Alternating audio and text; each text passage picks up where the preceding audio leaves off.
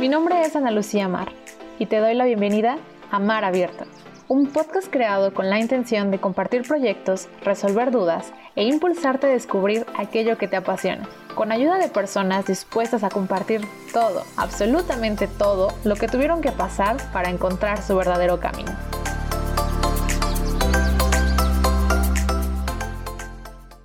En este episodio entrevistamos a Orlando Sánchez Quesada, licenciado en Ciencias Políticas y Administración Pública. Fue titular del Instituto de la Juventud en el estado de Aguascalientes por tres años, en el cual impulsó programas como Territorio Joven en 2016, el cual fue una iniciativa para atender a toda la juventud del estado que incluía talleres y consultas de psicología. Actualmente es conductor del programa Esfera Política de Grupo Imagen de Zacatecas, es maestro en Ciencias Políticas de la Universidad Autónoma de Aguascalientes y moderador del programa de la Silla Eléctrica, un espacio creado por estudiantes de Ciencias Políticas que tiene la intención de analizar temas de la actualidad con distintas posturas de la comunidad estudiantil. En este episodio hablamos de la sobreinformación por parte de los medios de comunicación, el comportamiento en la sociedad y el impacto emocional que ha tenido la pandemia en el estado de Aguascalientes, los problemas del sistema educativo en México y la importancia de tomar esta crisis como una oportunidad para darle un giro a los sistemas educativos y políticos, generando e impulsando una cultura política.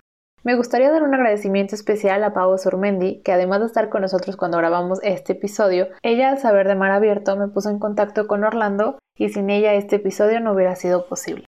Bueno, hola a todos los que están escuchando Mar Abierto. Quiero darles la bienvenida al episodio número 2. Por supuesto también a nuestro invitado Orlando Sánchez Quesada. Te agradezco muchísimo que estés con nosotros el día de hoy. Hola, ¿qué tal a todos? Muchísimas gracias por, la invitación, Ana Lucía. La verdad, un gusto poder estar aquí con ustedes y poder compartir información relevante para todas las personas que nos escuchan eh, y nuevamente agradecer los buenos proyectos de los jóvenes universitarios que sin duda pues van a empezar a dejar huella desde eh, las aulas con muchísima capacitación y con muchísimas ganas para una vez eh, egresados pues también continúen con estos buenos proyectos que les sin duda les ayudan a, fortalecer el conocimiento. Muchísimas gracias. Escuchamos en la introducción del episodio sobre tu carrera, tu trayectoria, los proyectos que traes, este, el seguimiento y de estos programas y acciones que has implementado, pues para el mejoramiento de, condiciones hacia los jóvenes. Entonces me interesa mucho tu opinión acerca de cómo nacen estas ideas. Yo sé que has sido activista de estos programas desde que estabas en la universidad. Entonces, el Orlando universitario, ¿cómo nace para ti empezar a hacer estas iniciativas hacia los jóvenes? Bueno, la verdad surge también como, como este medio, por medio de ideas, ideas entre jóvenes universitarios. Bueno, yo estudié Ciencias Políticas de Administración Pública en la Universidad Autónoma de Aguascalientes y también pues éramos jóvenes inquietos, éramos jóvenes que queríamos transformar eh, nuestro entorno, queríamos poder apoyar a, a jóvenes de diferentes licenciaturas, principalmente en nuestra carrera queríamos impulsarla porque es una carrera pequeña, eh, joven en la universidad, entonces queremos hacer cosas interesantes y todo inició con una idea, inició con, con, con una plática entre jóvenes en, en, las mismas aulas, entre mismos compañeros del mismo semestre y de ahí pues empezamos a, a buscar alternativas para poder generar pues espacios y propuestas pues para los jóvenes estudiantes, iniciamos como jóvenes estudiantes eh, para los mismos jóvenes estudiantes. Entonces, buscamos los medios para poder participar en la universidad y bueno, veíamos que, que había oportunidad de poder participar en el consejo universitario y por ahí ayudamos a un, a un amigo, un compañero de, de la carrera, lo, lo, empujamos para que fuera consejero universitario y desde ahí ir, haciendo este, pues temas, ¿no? Ir, ir posicionando temas importantes dentro de la universidad. Posterior, bueno, se dio la oportunidad de poder consolidar un proyecto para la Federación de Estudiantes, como tú sabes, es un organismo eh, que, que, si bien o mal, bueno, es el, el, organismo de representación estudiantil eh, importante ahí en la universidad. Entonces buscamos también buscar, eh, buscamos ingresar a la Federación de Estudiantes, hicimos una plantilla, una planilla, nos involucramos a la campaña y pudimos consolidarlo cerca del 2011 con un grupo de jóvenes de todas las carreras, fue un tema bastante interesante, hicimos una campaña interesante, este, con la aceptación de los mismos jóvenes, era cuando todavía se podía hacer campaña más abierta, más, con un poco más de relajo, de, era muy divertido, la verdad. Hoy, hoy creo que cambiaron los mecanismos, son más reducidos, pero antes era un boom, literal, era un boom. Este, se politizaba, obviamente, había política interna en la universidad, también política externa, sin duda, y eso nutría muchísimo, la política nutre muchísimo porque hay posturas en contra, a favor, y eso hace muy nutrida la cuestión política universitaria. Entonces, a partir de ahí se consolidó una federación de estudiantes, eh, eh, me tocó a mí encabezarla, yo fui el presidente de la Federación de Estudiantes, y ahí empezamos a hacer proyectos interesantes, ¿no?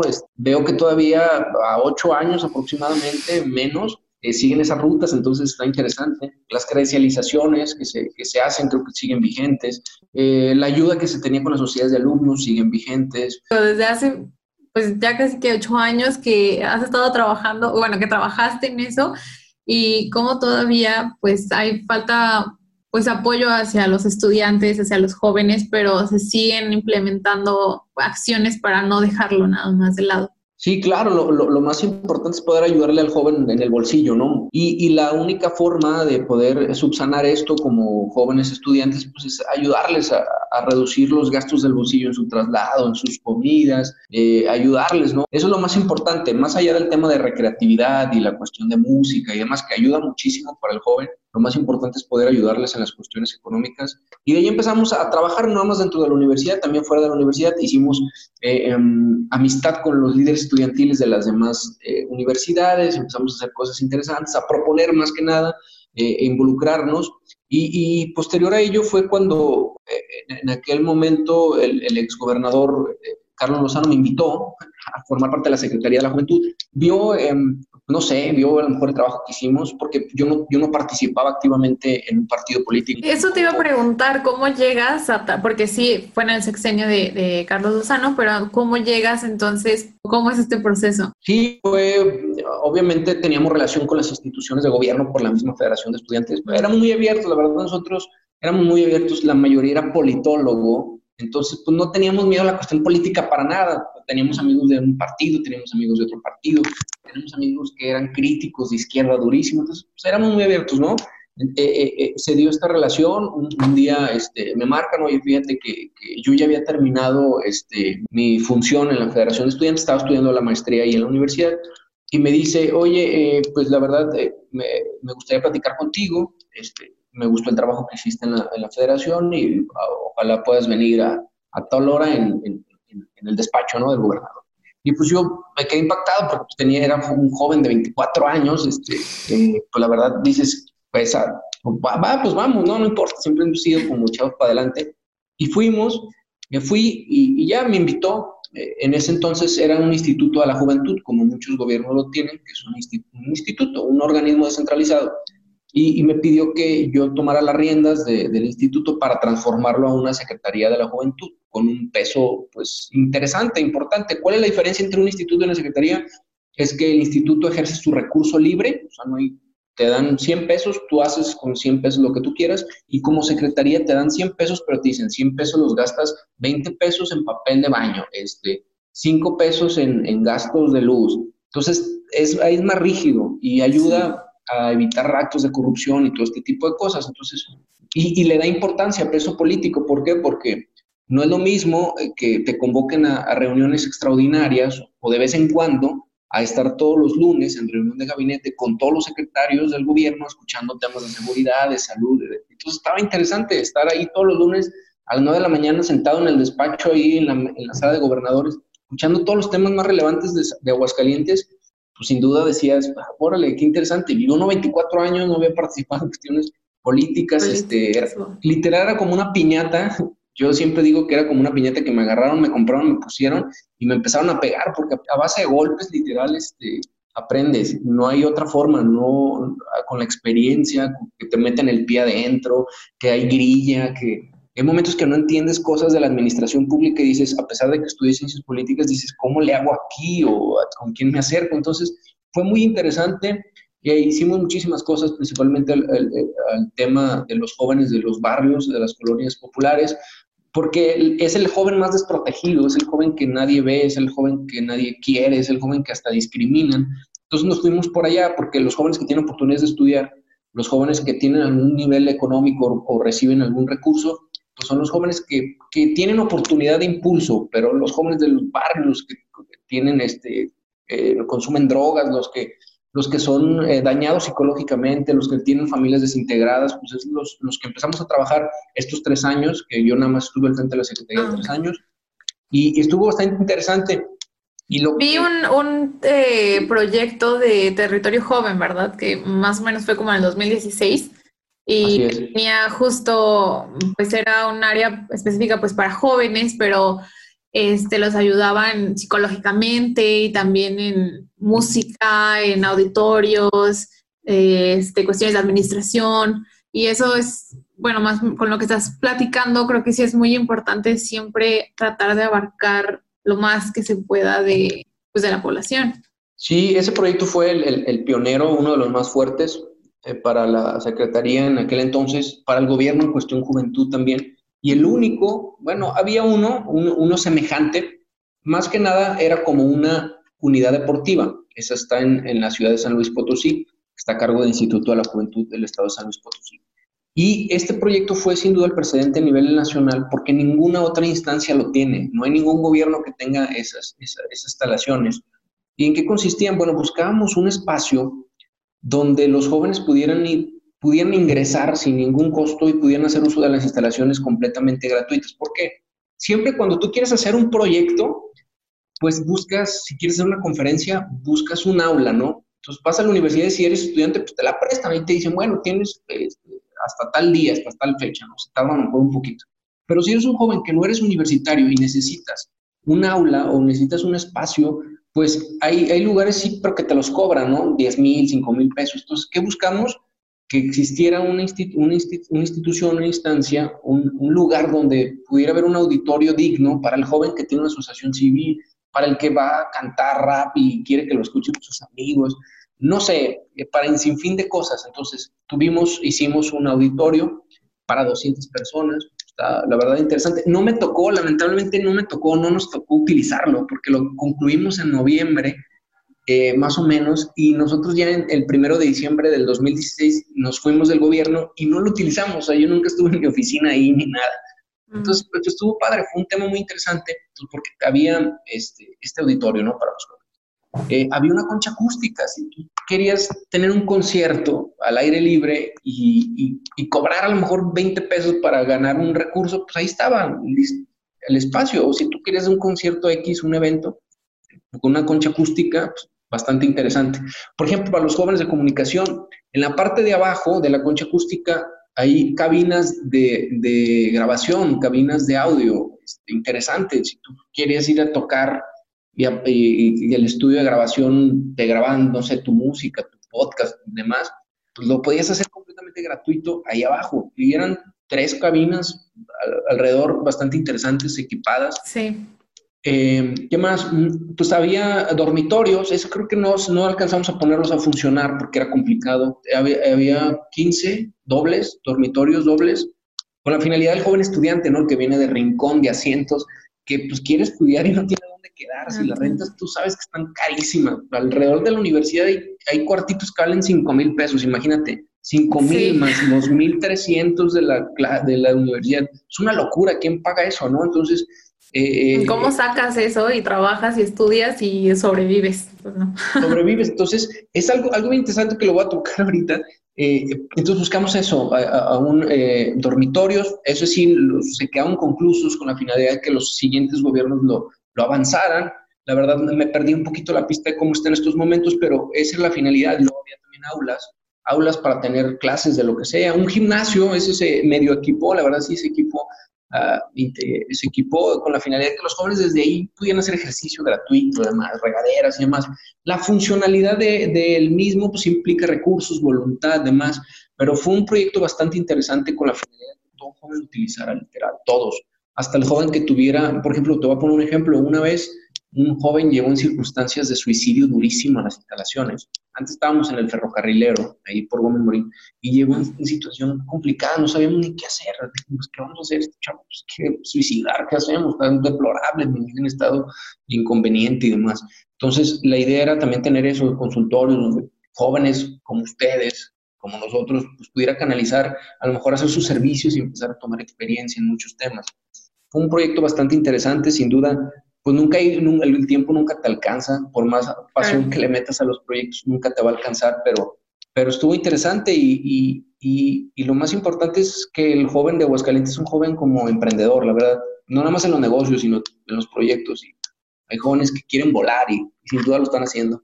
Y ahorita que, bueno, yo considero que hay demasiada pues, sobreinformación acerca de lo que está pasando con el coronavirus, este, que por todos lados, en cualquier medio, pues te contagian, ¿no? Que ya a veces ya ni siquiera sabes si qué es verdad, qué no, qué hacer o hasta cuándo. ¿Y tú cómo consideras que esto está afectando a los jóvenes? Porque al menos yo varias veces me he topado con historias de amigos que les ha generado ansiedad, que no pueden dormir, que están comiendo súper mal, cómo no estamos realmente pues listos, ¿no? Para, para esto y cómo nos ha afectado a los jóvenes también a pues poder encontrarle el lado positivo a las cosas.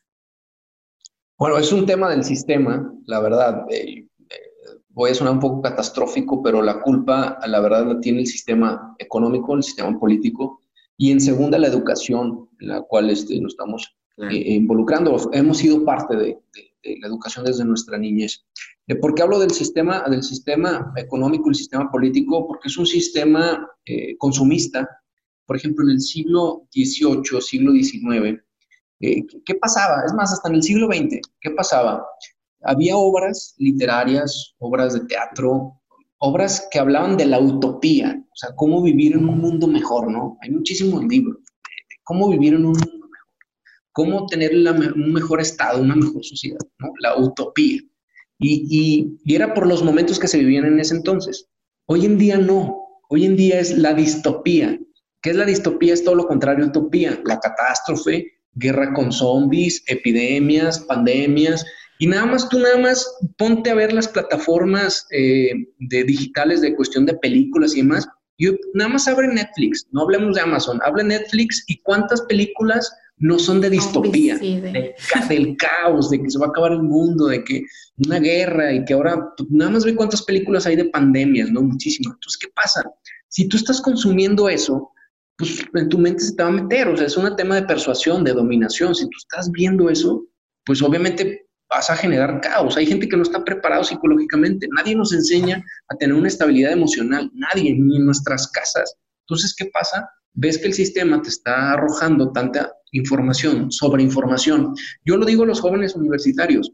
Hoy la forma de dominación es la sobreinformación. Antes te dominaban con persuasión, ¿no? Hay muchas formas. Noam Chomsky habla como 10 formas de manipulación, ¿no? Eh, pero hoy en día te dominan con la sobreinformación, porque la sobreinformación es, te bombardean de información del gobierno. Ahí te voy a poner, te bombardea información el gobierno de México, te bombardea información el gobierno de tu estado, te bombardea información el gobierno de tu municipio, te bombardea información el los, los, los, medios internacionales, ¿no? Que tienen tendencias, porque también los medios eh, internacionales tienen tendencias. Eh, te bombardea de información Facebook, te bombardea de información las notas rojas, te bombardea de información los medios de comunicación, que tú sabes que el medio de comunicación, pues al final lo que le interesa, pues de qué sobre, de qué viven. persuadir, influenciar. De dinero, ¿no? viven de dinero. Entonces, ¿qué hacen? Buscan persuadir, buscan sobrecargar de información. Y las redes sociales, hoy no se diga, las redes sociales es un mar de sobreinformación no, no hay filtros, no hay, no estamos acostumbrados a leer más que el encabezado, ¿no? Dice, se murieron 50 mil, por ejemplo, no sé si viste, o vieron, vieron el meme ese de, de 16 casos en no sé dónde, y eran casos de, de cobre, ¿no? O sea, a ese tipo de cosas me refiero cuando nada más leemos los encabezados. Simplemente las cadenitas que te mandan luego. Mi mamá me pasa mucho con ella que me dice, ay, pero ya viste lo que me mandaron aquí. Y yo, ma, pero lee la nota completa o dime de dónde te mandaron eso y yo te digo si sí le creemos o no. Mm, bueno, hace poquito que aparecieron unas notas, eh, pues igual del, del gobierno de aquí Aguascalientes que claramente creo que el día siguiente se desmintieron así que no, no está pasando esto este, pues me decepcioné mucho como tengo en, Facebook a incluso maestros de la misma universidad o compañeros también de comunicación y como luego, luego publicando de, ay, no puede ser lo que están haciendo los políticos. Y digo, ¿cómo ni siquiera nosotros que estamos en ese ámbito y que se supone que deberíamos de conocer un poquito más, también generamos que los demás de nuestra comunidad o los que tengamos aquí cerca también consuman eso y les generemos, o sea, más caos, que, que siento que es una responsabilidad, o al menos así me gusta verlo, que al, al, yo elegir esta carrera y estar estudiando esto, creo que tengo una responsabilidad muy grande de poder compartir algo positivo a la sociedad. No, así hay muchísima gente, la verdad. Y, y esto es tu compromiso como universitario. La verdad, todos los universitarios que, que, somos parte de las universidades públicas tenemos el compromiso de retribuirle a la sociedad eso que nos está dando, porque al final que paguemos una cuota de recuperación o alguna cuota, una mensualidad, que eso a lo mejor puede ser tema de otro debate. Pero desde ahorita que mencionabas la estabilidad emocional, digo, ni siquiera en tu propia casa te enseñan a sentir y a reconocer, que creo que desde un principio este sistema educativo, nos, por más que intento verle alguna salida o algo positivo, siento que vamos para atrás. Sí, sin duda fracasó. El sistema, el sistema educativo en México, como otros sistemas, el político y demás, han fracasado completamente. Eh, eh, podemos aprovechar esta coyuntura crítica, así le llaman los, eh, los economistas, los politólogos, coyunturas críticas. Las coyunturas críticas son esos hechos históricos que te permiten o crecer, o sea, avanzar o quedarte estancado y caerte. Las crisis también que hemos vivido pues, en el mundo, cuestiones de guerras y demás, que te permiten avanzar o te permiten retroceder. Esa es la visión es la visión del político. Lamentablemente yo veo que esta coyuntura crítica que es la pandemia y que sin duda nos está golpeteando hasta lo económico, debería darnos pie a cambiar todo, los modelos económicos, los modelos eh, sociales, todo. Pero lo malo es que dependemos de, de, de, políticos, de todos los partidos políticos, que son políticos mediocres que no, que no están a la altura de los problemas. El tema es que la cultura política es bien importante porque nos ayuda no nada más ir a votar un día, no nada más ir a ver un buen spot y decir, ay, se ve bueno, ay, está muy bien peinadito. Oye, no, es, es, es ir más allá de, de, la cuestión del marketing, ¿no? Y hasta el mismo de la comunicación, porque tú sabes que la comunicación influye muchísimo en la forma como hablas, cómo te mueves, bla, bla, bla. Eh, no, es ver los proyectos, ¿no? Yo lo decía, soy colaborador en, en una estación de radio y, y yo decía, yo invitaba, tú quieres ¿Tú quieres una despensa, una dádiva el día de tu, del día de la elección? ¿O prefieres que si estamos en una situación crítica, tengamos hospitales de alto nivel, tengamos doctores especializados? Esos son las, um, los objetivos que hoy como jóvenes deberíamos de tener a futuro. Tener, buscar esos políticos de altura y esa ciudadanía de altura, que no se esté creyendo cualquier tontería, literal. ¿Y tú cuáles crees que podrían ser, exactamente, a eso iba, cuáles crees que podrían ser las acciones que podríamos tomar ahorita para poder lograrlo? No, bueno, en primer lugar, demandar, ¿no? Demandar a, a, a acciones de gobierno, a las universidades, mejores alternativas de aprendizaje. Hay, hay, un documental que te voy a mandar por ahí este, en WhatsApp que se me hace muy interesante. No, no recuerdo ahorita bien el nombre, pero habla acerca de la educación. Un poquito tendencioso al final, pero habla muy bien de, de que el, el, modelo educativo a nivel mundial fracasó. Y es real, sí fracasó. ¿Por qué? Porque a lo mejor hablas de Finlandia, ¿no? Que tiene un modelo, pues, pues uno de los mejores del mundo, pero la gente es infeliz. la verdad, las tasas, las tasas de suicidio son muy altas en esos países, ¿no? Porque son países fríos, son países donde la gente no, no convive. A lo mejor aquí convivimos, nuestro sistema no nos permite, entonces tendríamos que poner en la balanza qué es lo que necesitamos como mexicano, ¿no? Algo que me llama mucho la atención es que no te incentivan a la creatividad. Las universidades, las prepas, las secundarias nunca te incentivaron a la creatividad. Siempre era o sacas 10 o si no sacas 10 no vales, si repruebas eres malo, este, te estandarizan. Y también te, estandarizan. te estandarizas por números, porque también yo me acuerdo que estaba chiquita y me traumaba con un 7 o era el 10, el máximo, y algunas veces pues puedes tener 10 y aún así no saber nada. Sí, exacto. No te garantiza, aparte, un 10 no te garantiza el éxito en la vida. ¿Cuántas personas conocemos? Exacto. Yo, simplemente en mi familia, ¿no? ¿Cuántas, ¿Cuántas familias no tenemos que nuestros abuelos no terminaron ni siquiera la primaria y fueron personas exitosas, ¿no? O nuestros tíos que fueron a Estados Unidos y que no terminaron, son personas exitosas, de acuerdo al éxito que ellos creen que es el éxito, ¿no? Porque luego también el sistema nos estandariza que el éxito es consumismo, el éxito es este, gastos, el éxito y eso no es el éxito, depende de ti lo que tú quieras que sea el éxito. Para ti es el éxito tener un, eh, eh, para ti el éxito es tener un podcast, pues bueno, tú vas a ser feliz haciéndolo, ¿no? Si para ti el éxito es este, andar por el mundo tomando fotografías, pues para ti es eso. ¿Quién nos tiene que decir qué carajos es el éxito? Pues nos lo dice el sistema consumista, ¿no? la, la, golosina visual, ¿no? De que todo tiene que verse bien, todo tiene que estar bien, si no, pues no, no sirves, no, no te puedes adaptar. Hay un dicho bien interesante que, que dice que lastima más la sociedad que la misma ley o las mismas reglas. Y es cierto, ¿cuántas veces has sido señalado porque no tienes un teléfono bien, no?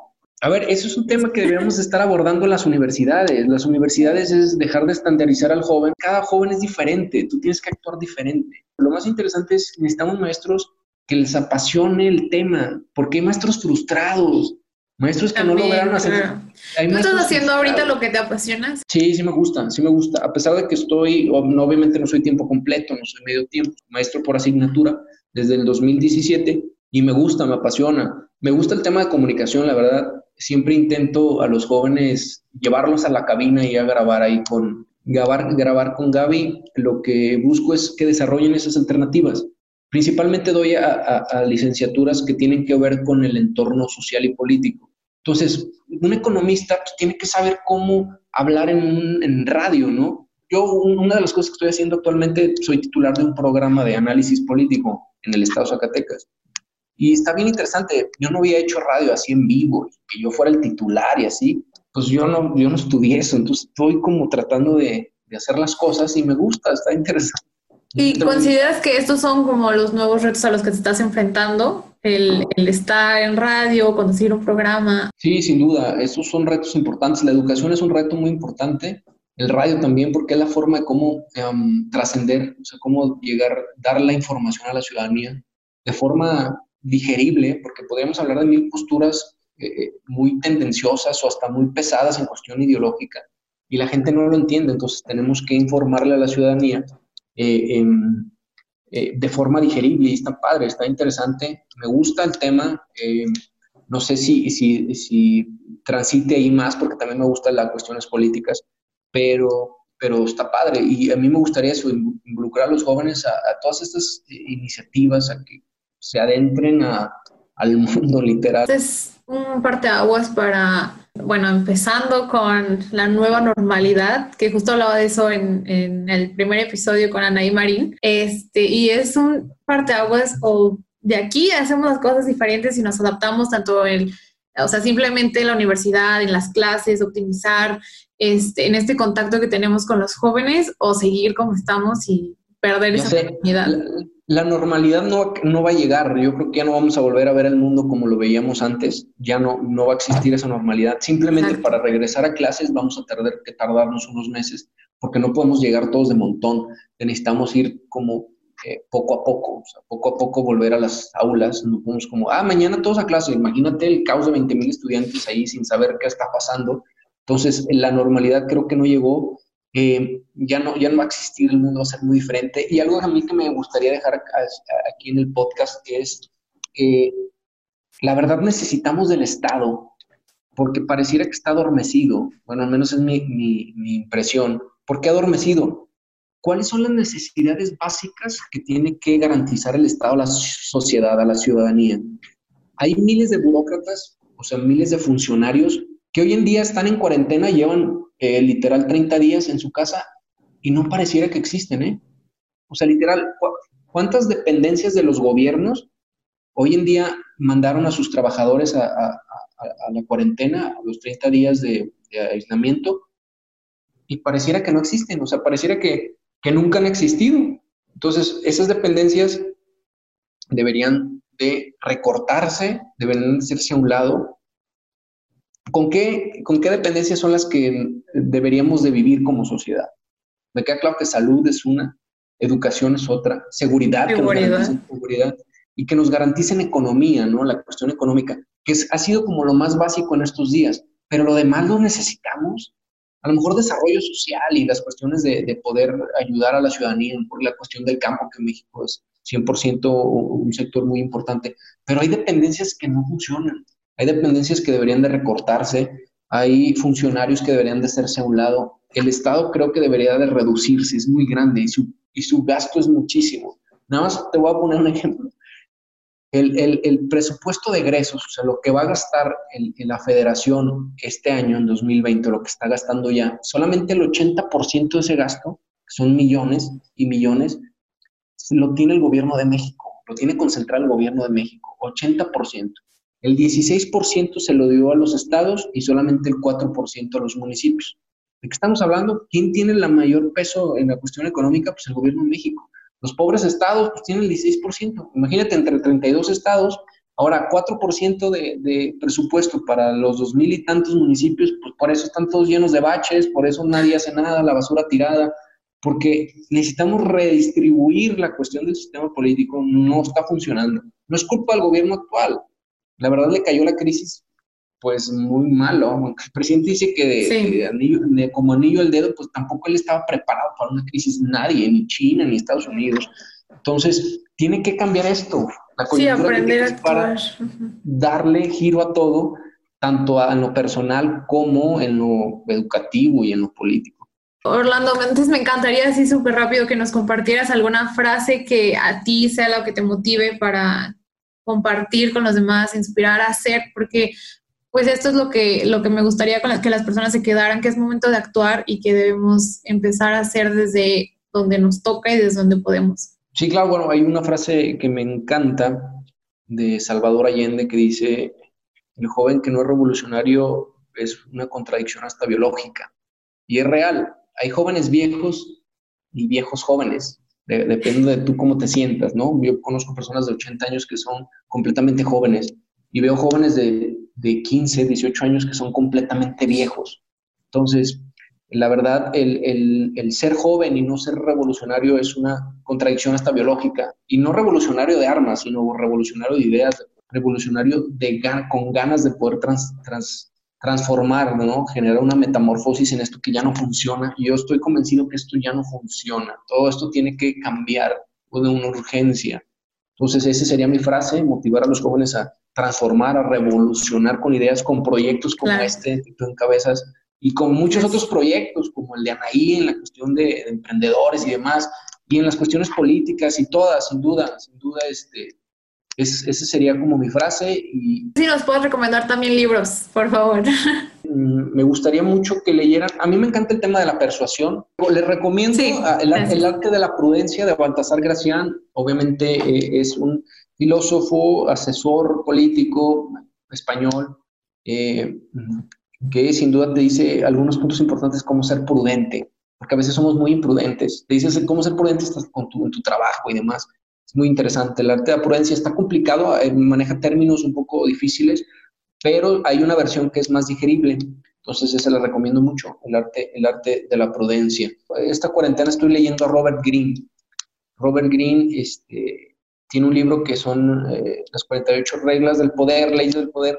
Es el, está interesante. Eh, habla de perfil. Ah, el arte de la seducción, sí, el arte de la seducción de Robert Greene. Está interesantísimo porque habla de ciertos perfiles. ¿Cómo tú puedes persuadir a alguien más? O sea, ¿cómo yo podría persuadirte con alguna carencia que tú tuviste a lo largo de tu vida?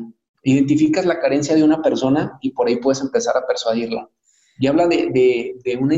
Obviamente es cuestión política, persuasión, ¿no? Pero, pero se hace, o sea, los medios de comunicación lo hacen, los políticos lo hacen, ven tus puntos débiles y por ahí se involucran. Pone hasta de ejemplos históricos. Eh, eh, por ejemplo, el ejemplo de, de Cleopatra, como ella pues era sensual y, buscaba ciertas alternativas de persuasión en, la cuestión del arte de la seducción. La verdad lo, recomiendo mucho, el arte de la seducción de, Robert Greene, está interesantísimo. O cuando lo lean van a identificarse ustedes. Yo lo hice cuando estaba identificando los perfiles de tú, tú cómo te pueden persuadir. Dije, ay, creo que estoy yo, literal. Y está muy interesante. Ya después, si quieres en alguna otra emisión, este, mm, podemos donar, podemos donar uno de ellos. Ay, sí, me encantaría. Y ya, bueno, la verdad te quería preguntar si ahorita estás haciendo algo eh, o algún proyecto que sigas como continuando impulsando a los jóvenes o nada más estás enfocado en, en la esfera política, bueno, tu programa de radio y ser maestro, que yo creo que te lleva muchísimo tiempo todo eso. Sí, eh, eh, estoy, estoy encargado de la capacitación política de un partido político. Me gusta eh, porque vemos todos los temas, cómo, cómo ah, involucrar la cuestión de la cultura política de la sociedad. también es un, reto muy importante brindarle a la gente herramientas para tener una mayor cultura política. Ese es en un, en un, paso. Bueno, pues eso sería un, un tema. Eh, el de esfera política también me gusta mucho porque también ayudas por medio de la comunicación, del análisis político a la ciudadanía a entender lo que está pasando en el país, en el mundo. Y eh, eh, bueno, aparte de la, de la educación, sin duda, es un tema bastante interesante. Y hay por ahí un programita que, hicimos con los de ciencias políticas que se llama La Silla Eléctrica. Mm. Es un, es un programa. No sé si lo has visto. Las unas publicaciones, no sabía que eran ustedes, pero sí unas publicaciones. Sí, la silla eléctrica, que es como un programita. Bueno, me invitaron a mí a ser el moderador, es un proyecto de los jóvenes. Me invitaron a moderar los temas porque luego se ponen a hablar entre ellos y se pierden y se, y se echan entre ellos. Entonces, hay uno, debe de haber un orden. Entonces, me invitaron a mí como maestro a ser como el, el moderador, llevar ahí la batuta y a ver, vamos a analizar Analizamos ahí algunos temas, unos un poco difíciles, bueno, muy catastróficos porque la gente no está acostumbrada a que la critiquen. Este, tratamos de analizar desde el punto de vista de los jóvenes estudiantes de todas las carreras. Les voy a decir que te inviten. Entonces, este proyecto me invitaron y estoy contento porque estoy ayudando a los jóvenes a hacerlo. Ha sido crítico, fue polémico. Tuvimos una emisión polémica que hablamos de la universidad y como que no gustó mucho, pero, pero si no lo dicen los de ciencias políticas, ¿quién lo va a decir? También digo, entonces si lo que me están enseñando es eso, a poder utilizar eh, todas estas herramientas para elaborar plataformas como estas, digo, bueno, entonces sería contraproducente. Entonces, bueno, sigo adaptándome a, qué sí puedo decir que no. Por eso lee, el arte de la, de la, prudencia de Baltasar Gracián. No, es, es, que eso también tenemos que quitárnoslo ya, urge quitárnoslo. Mira, los funcionarios, los funcionarios políticos, tanto afuera como mismo en la universidad, son pasajeros, son aves de paso. Están hoy, en tres años, en seis años, se van. Lo que nosotros tenemos que hacer como generación es tomar por asalto las instituciones para poder nosotros sí ser libres. O sea, ¿tú qué prefieres, la equidad o la igualdad? Pues a lo mejor yo podría decir la libertad, ¿no? Que tú puedas expresarte lo que piensas, lo que sientas, sin que nadie te restrinja, ni sin que nadie te, te sancione. ¿Por qué? Porque la sociedad la consumimos, la, la construimos todos. Entonces, no debes de sentirte mal, nadie debe de sentirse mal por decir su punto de vista. No manches, imagínate, antes, antes mataban a la gente por decir algo en contra, ¿no? Es, es algo, la libertad es algo que hemos luchado, bueno, no, no, no nosotros, sino históricamente el pueblo ha luchado por la libertad, porque antes no podías expresarte en nada y terminabas sepultado, ¿no? O los periodistas, ¿no? Que dicen algo en contra de algo y terminaron... Hasta la fecha. Entonces, es, es algo que se está ganando y las universidades deberían de promover la libertad de expresión, pero se lo toman muy personal y eso afecta mucho, y más a las universidades por ejemplo, en el tema de comunicación, pues tienes que abordar temas y hay temas que son catastróficos y, que hieren, o sea, no tocan fibras, pues. Pues en ciencia política no se dice, imagínate los temas que tienes que señalar. No, no hay que sentirse así y yo creo que hay que invitar a los universitarios a, a dar sus opiniones siempre con respeto, eso es importante, pero a decir lo que sienten, ¿no? Y buscar las formas de transformar, no nada más es criticar por criticar.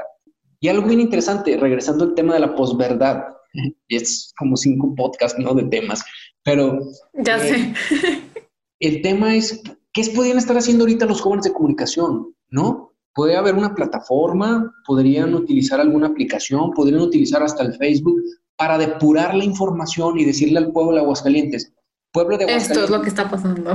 pueblo de Aguascalientes, si usted quiere conocer verídicamente qué es lo que está pasando en el mundo por la cuestión del COVID, vea, ingrese a nuestra página de Facebook, Comunicación UA eh, Jóvenes, y aquí tenemos el filtro de la información real, al instante. Esta es la del gobierno de México, esta es la del gobierno del Estado, esta es la de los organismos internacionales, y estas son publicaciones científicas.